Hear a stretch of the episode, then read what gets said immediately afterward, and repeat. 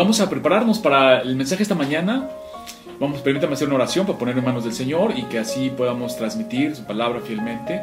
Eh, oremos, hermanos. Señor, te damos gracias porque eres bueno, por tu misericordia, porque me has hecho bien, Señor, porque estás, has estado conmigo, me has bendecido, me has sustentado, y no solo a mí, Señor, sino a todos mis hermanos en, eh, en, la iglesia universal y no solamente en la local, Señor, que es Nueva Semilla en Cojimalpa, sino todas las iglesias locales que conformamos la iglesia universal.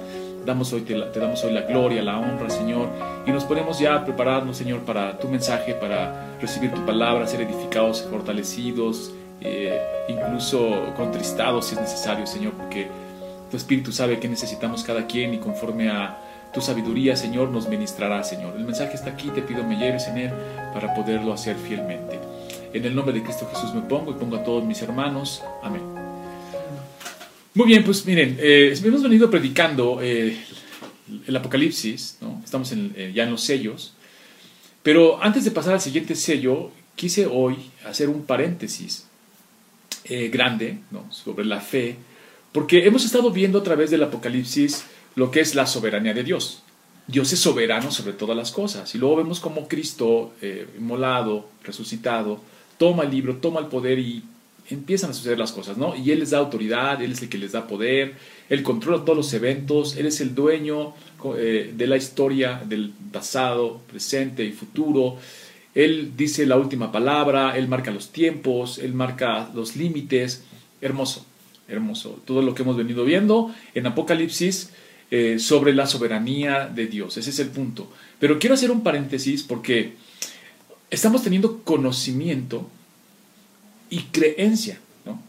Conocemos a través de la información y del estudio, luego creemos en lo que se nos está diciendo y el siguiente punto es la confianza.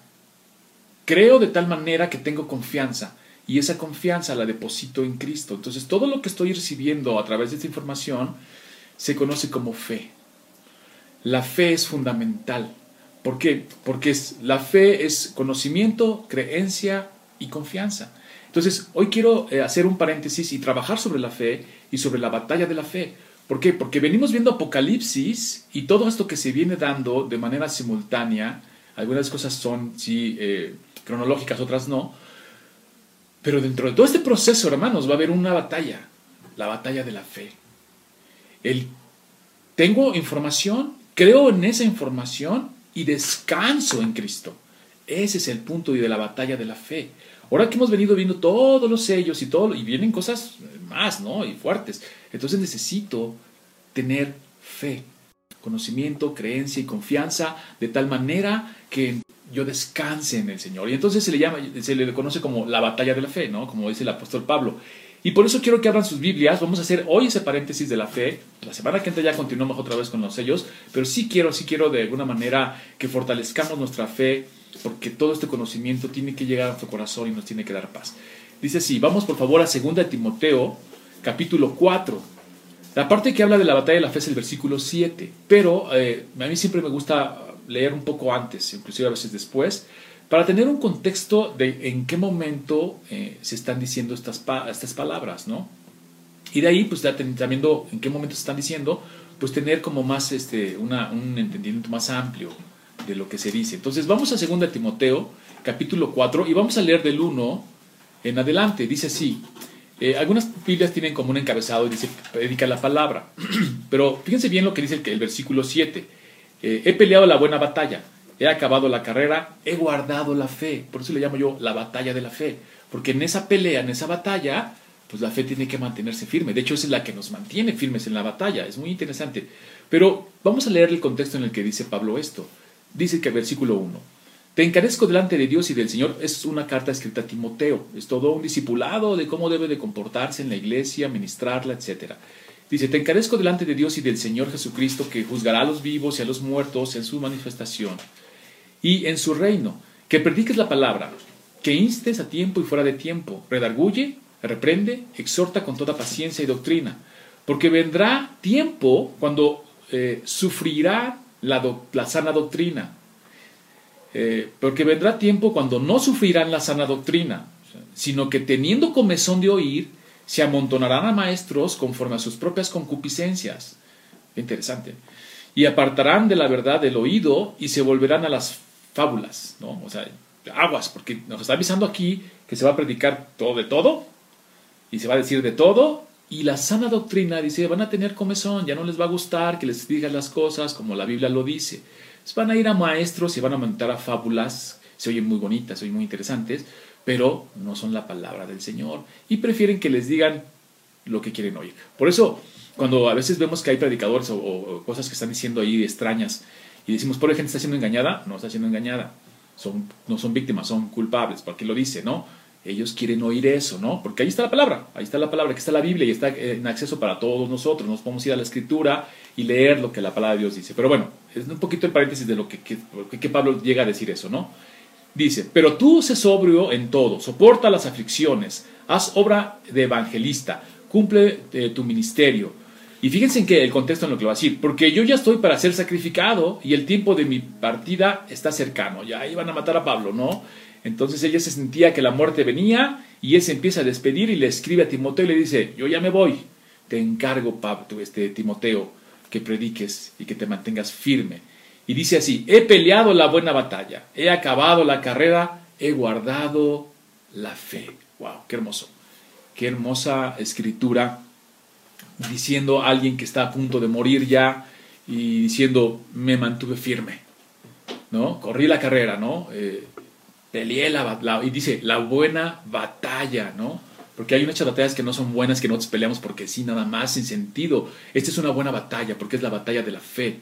Es predicar el Evangelio, dar testimonio de tu vida como cristiano, mantenerte firme en las pruebas, mantenerte eh, eh, agarrado del Señor en tu debilidad y en ese sentido, pelear esa buena batalla, ¿no? Que tiene un sentido de que, de que el reino de Dios se extienda. Entonces, eso es un poco lo que quiero hoy trabajar porque eh, vamos a seguir con Apocalipsis, pero necesitamos fortalecer nuestra fe para que todo lo que estamos aprendiendo pues sea una verdad en nuestra vida y en esa verdad de nuestra vida pues eh, se refleje, ¿no? Entonces, hoy vamos a hablar de la fe y dice así, eh, la batalla de la fe. La fe la podemos encontrar en sus diferentes connotaciones implícitas y explícitas en toda la Biblia.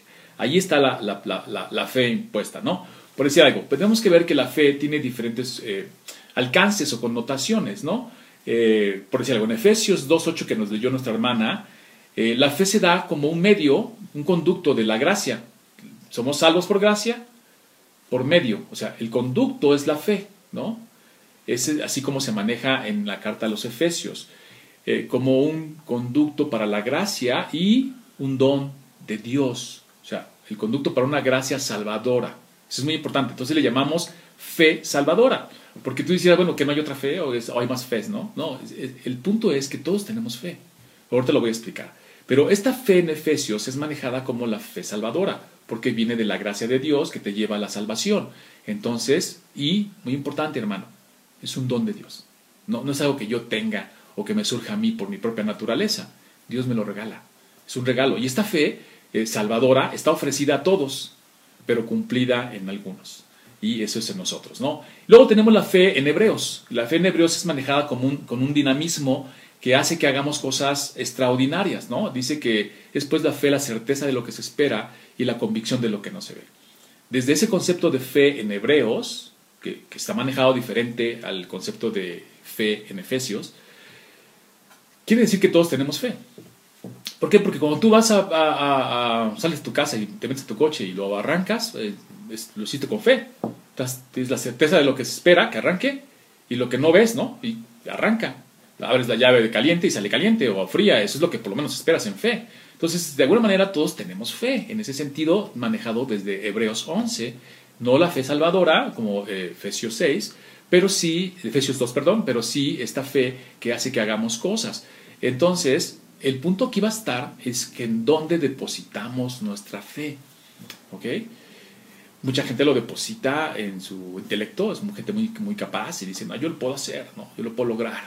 Mucha gente lo deposita en su capacidad económica, tiene dinero y uno lo ve en los cerros. ¿eh? Yo vivo aquí por Cojimalpa y veo cómo mueven un cerro, lo quitan y ponen edificios. O sea, una fe enorme en su dinero y su capacidad económica.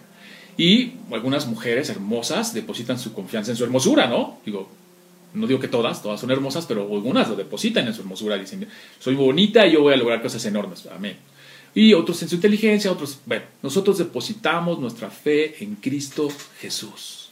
No en cuentas bancarias, no en propiedades, no en que soy inteligente o soy muy listo o nada de eso. Nosotros la depositamos en Cristo Jesús. Entonces, nuestra fe tiene un dinamismo depositada en Cristo que hace que hagamos también cosas extraordinarias, que es de la fe que está hablando Hebreos 11. Por eso nos va a citar muchos hermanos que hicieron cosas extraordinarias. Luego tenemos la fe de Santiago. Eh, Santiago maneja también el concepto de fe, pero en un efecto hacia el bien al otro. Y eso me encanta. Esa fe, esa, fe desarrollada como la desarrolla Santiago es muy interesante porque eh, podemos ver la que se desarrolla en la fe, en, no sé, en la carta. Pablo, el apóstol Pablo la maneja más como la justificación, ¿no?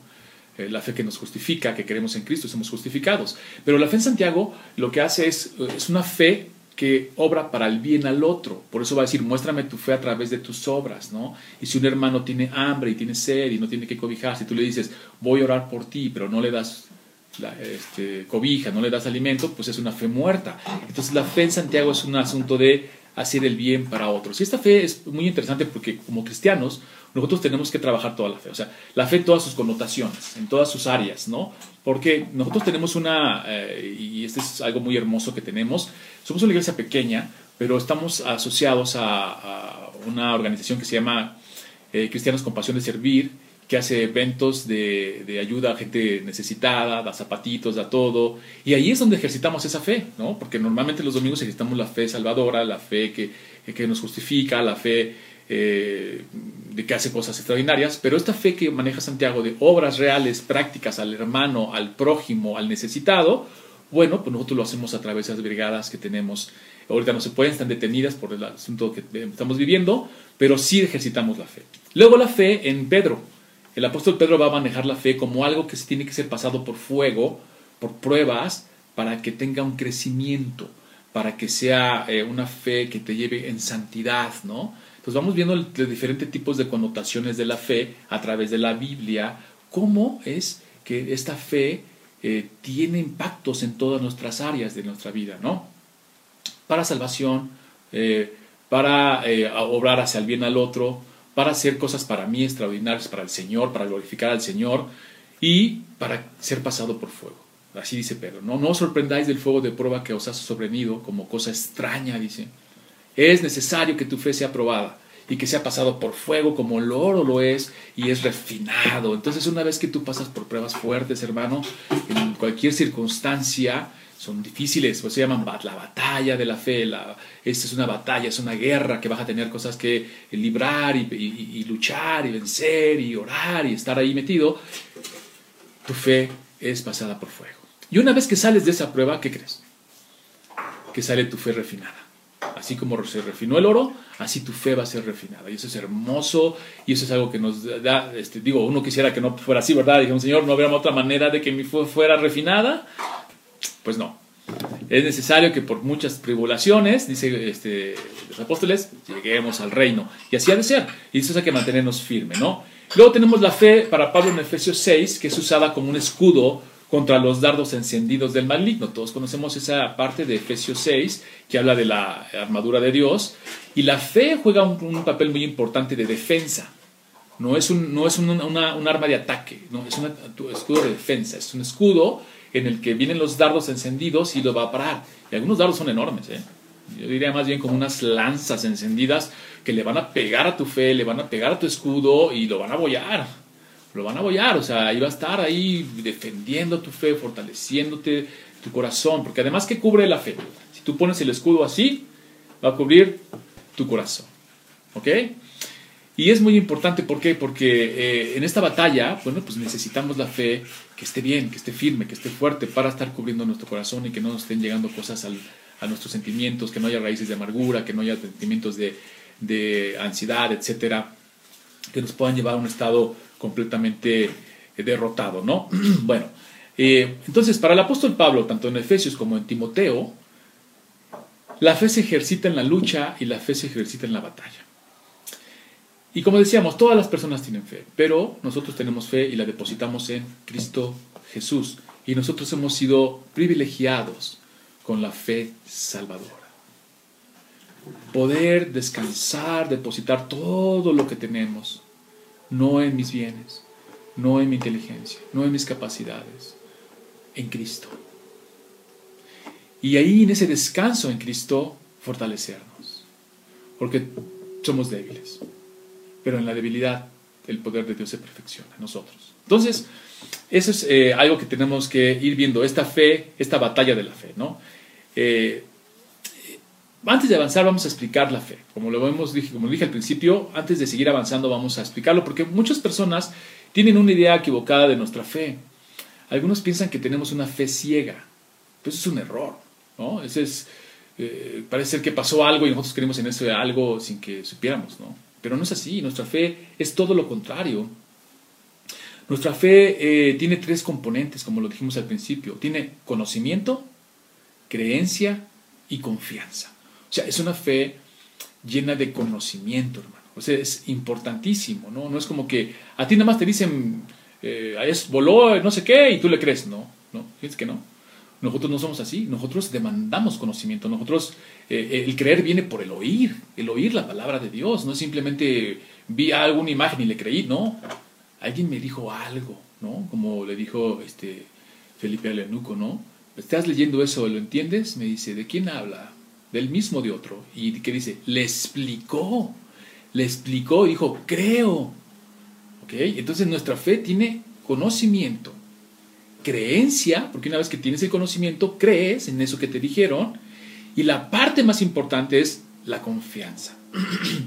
dice Romanos 10:14, ¿cómo pues invocarán aquel en el cual no han creído? ¿Y cómo creerán en aquel de quien no han oído? ¿Y cómo irán sin haber quien les predique? Entonces, el, el creer viene por el oír. Entonces hay que dar conocimiento. Y, luego dice así el Efesios 1.13. En él también vosotros, habiendo oído la palabra de verdad, el evangelio de vuestra salvación, y habiendo creído en él, fuisteis sellados con el Espíritu Santo de la promesa. Entonces aquí tenemos ya los dos primeros puntos de nuestra fe. Nuestra fe tiene conocimiento, creencia. ¿Ok? Nos dan a conocer las cosas, creemos en esas cosas y son los dos primeros aspectos de la fe. Y luego viene la confianza. Dice así, en Juan 16:33, estas cosas os he hablado para que en mí tengáis paz. En el mundo tendréis aflicción, pero confiad, yo he vencido al mundo. Y puedo dar muchísimos textos de cada una de las partes, pero bueno, no es la idea. La idea nada más es centrarnos bien en qué es la fe. Aquí tenemos la confianza, ¿ok? Yo, a mí me predican el Evangelio, investigo bien, veo que es cierto lo que me están diciendo, entonces creo, y una vez que creo, tengo confianza. ¿Por qué? Porque si no llego a la confianza, si eres de las personas que solamente eh, llegan al, conocimiento y a la creencia, porque tú puedes encontrar personas así, que de repente digan, no, la Biblia es muy buena, la Biblia he estudiado y tiene cosas muy buenas, o sea, tienen conocimiento. Y lo que dice está correcto, creen, pero le dices, bueno, ¿y aceptas a Cristo como Salvador? No, bueno, eso ya es otra cosa. Ahí se detuvieron. Entonces ya no llegaron a la confianza. Entonces es una fe, eso no es fe, eso no es nuestra fe. Esa fe, eso, es simplemente conocimiento y creencia.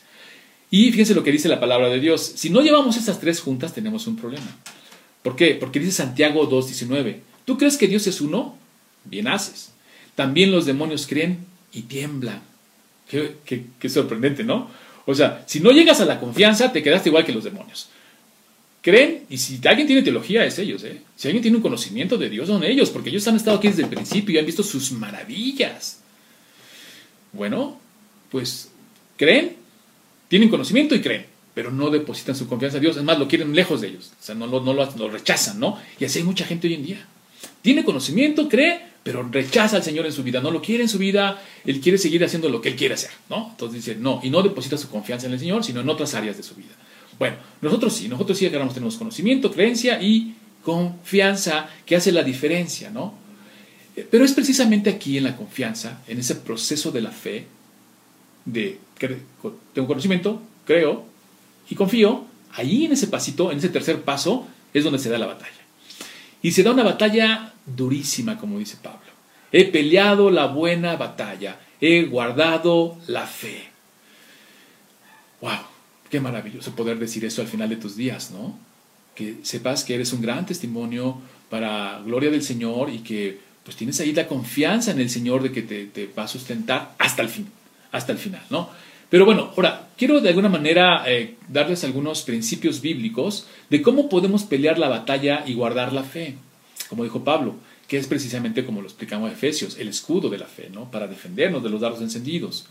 Y para eso quiero que vayamos a ver algunas batallas épicas, ¿no? Épicas eh, que nos, nos dará la Biblia con grandes victorias. Eh, pero a veces en estas grandes victorias, antes de, la, de que se llegue al final, las cosas se complican tanto que parece que se van a perder. Dices, bueno, ya se puso, ya se puso durísimo, ¿cómo le vamos a hacer? ¿No? Y parece que vamos a perder la batalla. Pero no. Ahora, estas eh, batallas tienen subidas y bajadas, ¿no? Y de tal manera que es una forma de poder ver hasta nuestra propia vida, porque nuestra propia vida va a tener ese tipo de batallas. Ahorita lo vamos a ver en relación a las batallas épicas de la Biblia. Y digo épicas, hermanos, porque son, hermosas, son maravillosas. Si esto lo llevaran a Hollywood, y lo, transmitieran y lo hicieran como es aquí, no, hombre, eh, habría películas sensacionales, yo no sé cuáles te gustan a ti, yo he visto algunas muy buenas que, me gustan de batallas, eh, no sé, como la del León, Corazón Valiente, algo así, que fue una de las más llamadas y mencionadas, ¿no? A super batalla. Pues aquí en la Biblia hay unas hermosas y extraordinarias, y te digo una cosa, reales reales, porque son históricas, son cosas que sucedieron, son cosas que pasaron, que se documentaron, que Dios mostró su poder, son batallas hermosas. Y te voy a invitar, para que estemos viendo la, fe, para que veas esta, estas batallas cómo se van librando y cómo Dios va obrando de forma poderosa, ¿no? Dice así, eh, batalla no es batalla si no vienen las pruebas. Es un hecho. Si no, no es batalla, o sea, si no vas a batalla, si no tienes problemas, si no tienes nada, ¿dónde está la batalla? ¿no? Es un día de campo, ¿no? No, no, es un día de campo, pues una batalla y la vamos a pelear y la vamos a pelear del Señor. Y algo bien importante, hermanos, es que a veces escucho que alguien dice, no, Dios va a pelear mis batallas. No. Eso, es una, es un, eso no es un principio bíblico, eso es, un es un eh, una mala aplicación, porque Dios no va a pelear tus batallas. La Biblia no enseña eso. Dios va a pelear contigo las batallas. Vas a ir de su mano y va a estar delante de ti peleando las batallas, pero las vas a echar, ¿eh? te las vas a echar, el Señor quiere que te las eches, quiere que pases por esos momentos difíciles, por eso es como dice David, aunque ande en valle de sombra o de muerte, no temeré mal alguno, vas a pasar por ahí, pero de la mano del Señor. Esa es la diferencia, porque el Señor va a pelear contigo, no por ti, contigo las batallas, y Él con nosotros, ¿quién contra nosotros? Esa es la gran diferencia, ¿no? Porque entonces vamos a las batallas. Dice, eh, principios para pelear la batalla. Vamos al primer principio Vamos a dar tres principios para pelear la batalla de la fe. El primer principio quiero que vayamos a Éxodo 33. Y voy a hacer un resumen porque no podemos leer todas las historias, son tres historias que vamos a narrar y no es, será muchísimo, pero yo aquí tengo el resumen, apunten la cita, es Éxodo 33 y vamos a leer del 1 al 15. No lo vamos a leer ahorita, yo voy a hacer el resumen. Dice, Jehová le dice a Moisés que le dará la tierra prometida y que echará fuera al cananeo, al amorreo, al eteo, al fereceo, al jebeo y al jebuseo y luego ya en el 14, Jehová le dice a Moisés, y él le dijo, Jehová, mi presencia irá contigo y te daré descanso. En el 15, Moisés respondió, si tu presencia no ha de ir conmigo, no nos saques de aquí. Amén. Es el primer principio para pelear la batalla de la fe, hermano. Ir de la mano del Señor, sujetarte de la mano derecha. Tú agarras tu mano derecha, agarras al Señor y de la mano izquierda agarras a tu esposa, a tus hijos, a, quien, a tu familia, a tu ser querido, a tu novio, no sé. Lo agarras de la mano izquierda y con la mano derecha dice, Señor, yo no voy allá si no vas conmigo. Ese es el primer principio. Entonces, cuando uno entra en una batalla, en una lucha de la fe, por diferentes pruebas, circunstancias, dolores fuertes, etcétera, Señor, tómame de tu mano y si no vas conmigo, no me saques de aquí. Obviamente el Señor va a decir, adelante, vamos, vamos juntos. Ese es el primer principio que debes de hacer. En cualquier circunstancia eh, de tu vida, que, la fe sea puesta a prueba, hasta para buscar trabajo, hasta para escoger carrera, hasta para ver dónde vas a estudiar, todo lo que te implique un, un sentido de la fe, de una batalla de qué hago, qué no hago, Señor, dime, solo dile al Señor, Señor, si tu presencia no va conmigo, no me saques de aquí. Porque, dice el Señor Jesús, sin mí nada podéis hacer. Así dijo el Señor Jesucristo. Sin mí nada podéis hacer. Pues es el mismo principio. Sin ti, Señor, nada puedo hacer. Entonces no me saques de aquí, déjame aquí. Porque si me vas a sacar allá afuera sin tu poder, sin tu protección, sin cubrirme con tus hermosos alas y con que tu ángel acampe alrededor de mí, no me saques de aquí. Porque me van a devorar. Voy a ser destruido, voy a ser consumido, voy a ser zarandeado. Pero si vamos de tu mano, Señor, firmes y adelante. Ese es el primer principio de la fe. Y te dejo ahí la historia para que tú la cheques en, tu casa. Son historias épicas de batallas hermosas, mostrando el poder de Dios y sobre todo reales, verídicas. ¿no? Segundo principio, eh, dice así. Este segundo principio está, y esto es hermoso hermanos, porque está en una batalla épica. Eh, vamos a Éxodo 17, 13. También voy a leer un, espacio de Éxodo eh, del 10 al 13 más o menos. Y dice así, para que podamos ir entendiendo lo que está pasando. Es la guerra de Moisés contra, de, ah, sí, Moisés contra Abimelech, el pueblo de Dios contra Abimelech, perdón. Y en esta batalla, está, fíjese lo que está pasando, es algo sensacional. Te pongo la cita para que tú después la leas en tu casa. Dice, e hizo Josué como le dijo Moisés. ¿Okay? Ya saben quién es Josué, ¿no? Era el líder militar, el que después va a suceder a, Moisés. Pero entonces lo manda a pelear la batalla este, Moisés y dice, e hizo Josué como le dijo Moisés. Peleando contra Amelech, y Moisés y Aarón y Ur, fíjense bien, subieron a la cumbre del collado y sucedió que cuando alzaba Moisés sus manos, Israel prevalecía, o sea, iba ganando la batalla, ¿no?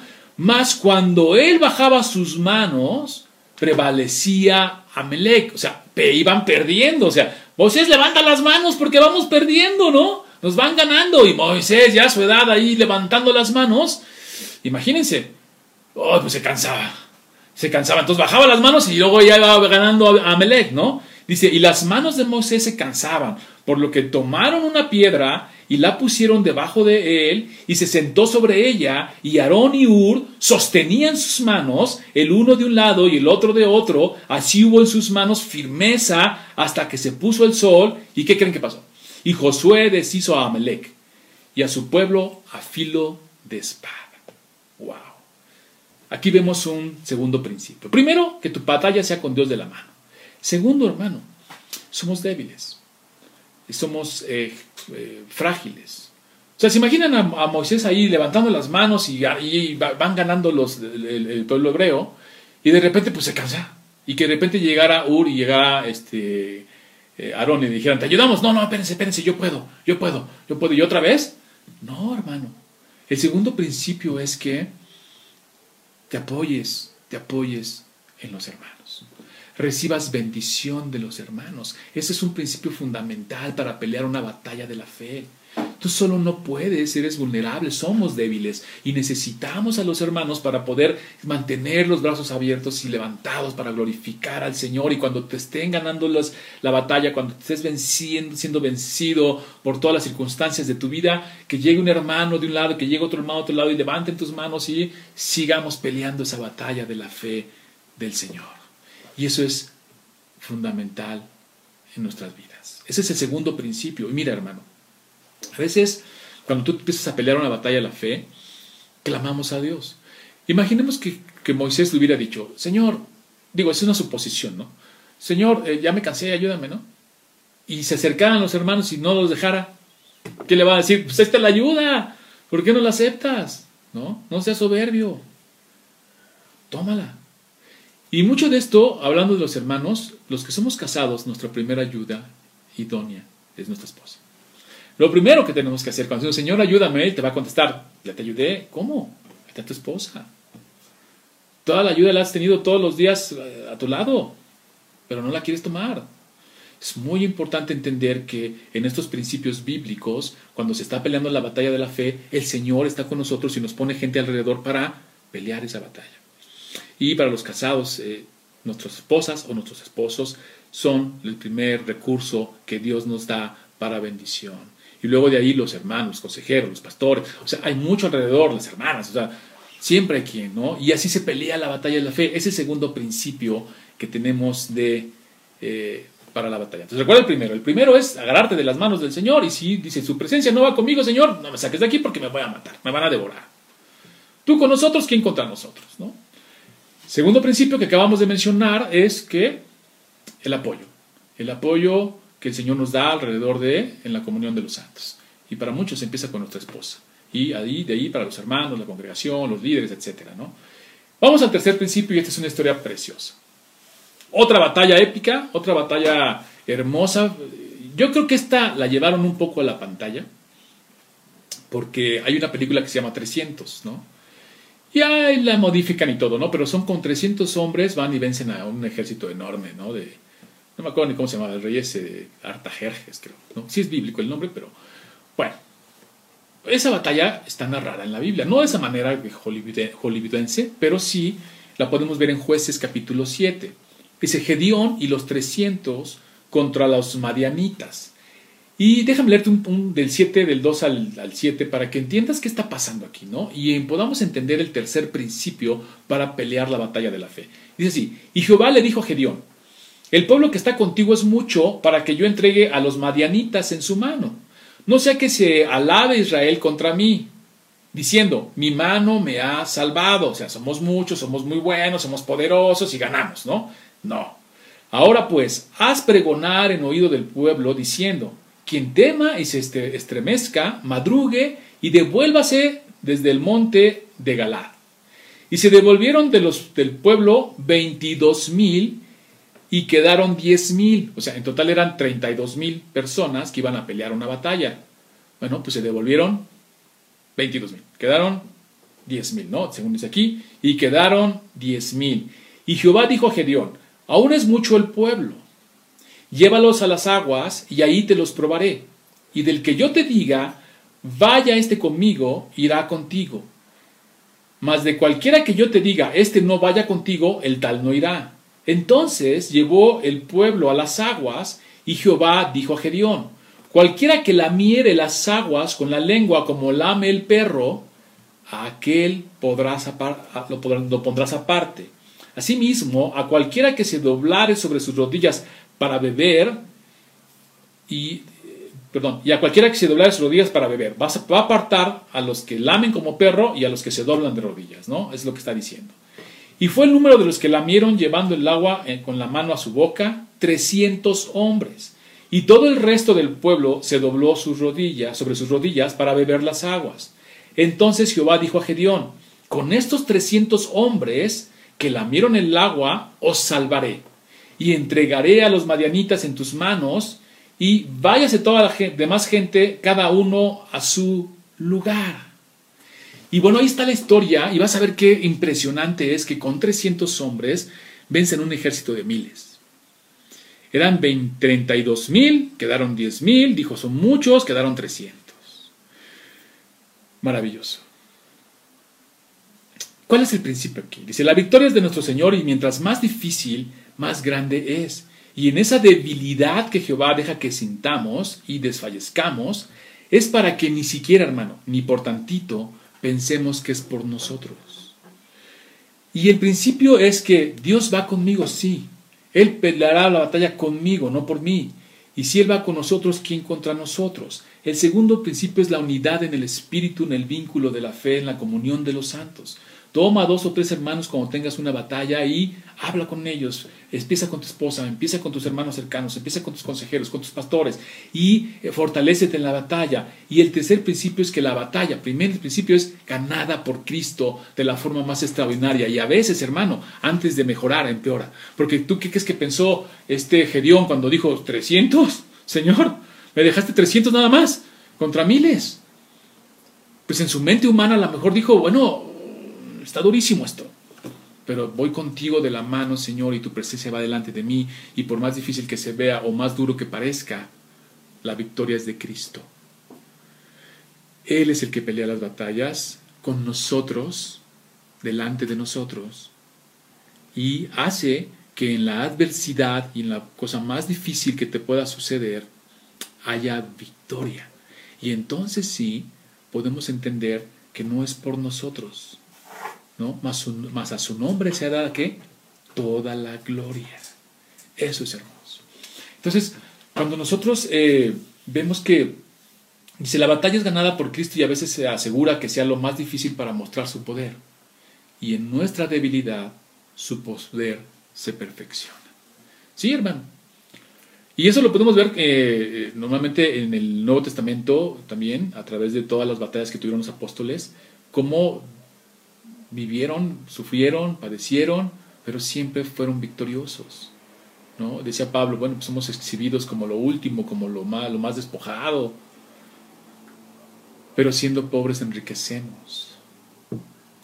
Entonces, este principio de las batallas en la fe, hermano, es fundamental para que todos nosotros podamos de alguna manera entender que cuando estamos viendo todos los sucesos de hoy en día, apocalipsis que se están abriendo, tenemos conocimiento, sí, porque hemos estudiado la palabra de Dios y debemos hacerlo, debemos estudiar la palabra, porque una de las cosas que, lo que pasa cuando tú conoces a Cristo, llega a Cristo a tu vida, te llama eficazmente, es que quieres conocer más de Él y adorarlo. Son como principios que, que tu corazón, tu nueva naturaleza da, ¿no?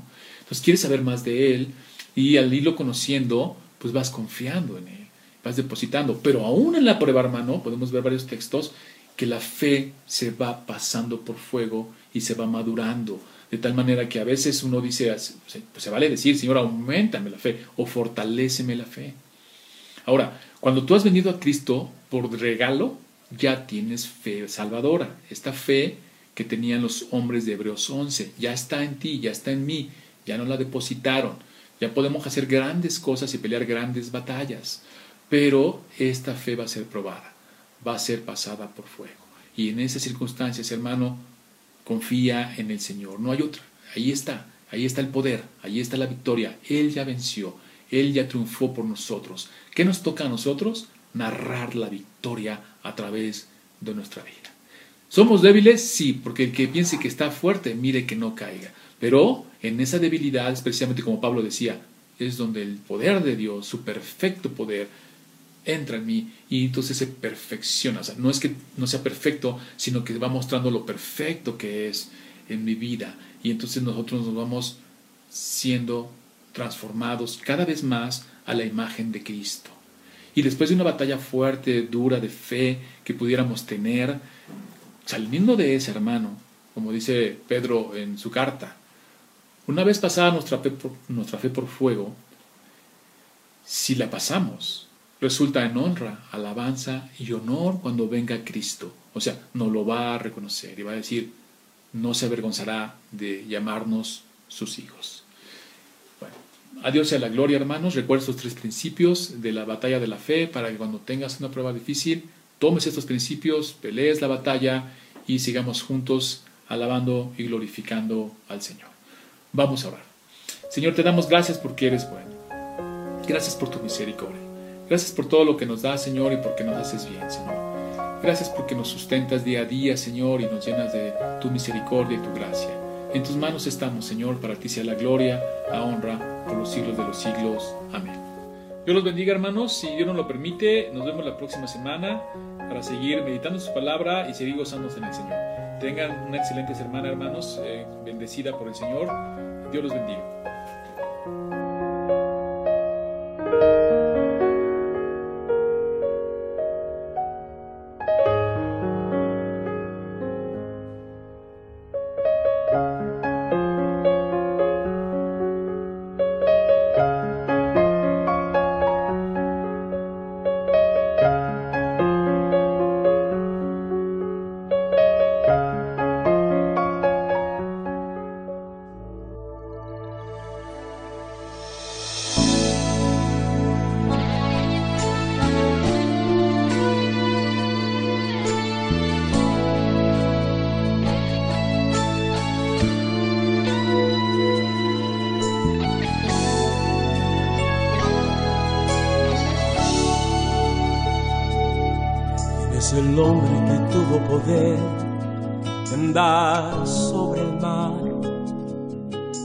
¿Quién es el que puede hacer el mar callar? En el momento que la tempestad te quiera hundir, Él viene con toda autoridad y manda calma es el hombre que tuvo poder de hacer a Israel caminar por entre las aguas del mar rojo. Es un camino en medio del mar para el pueblo de Israel pasar. Al otro lado, con sus pies secos, pudieron cantar el himno de victoria. Cuando no estés frente al mar y lo tengas que atravesar,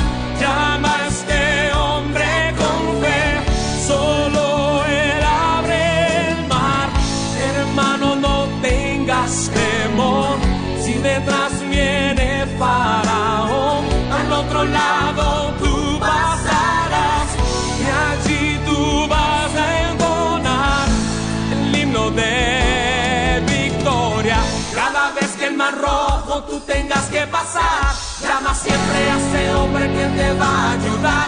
En la hora más difícil es cuando él te ve. Llama siempre a ese hombre que tiene poder. Si tú pasas por el fuego no te vas a quemar. Y si pasas por las aguas no te ahogarás. Pasa como Israel que mar atravesó. Y en el nombre del Señor el himno de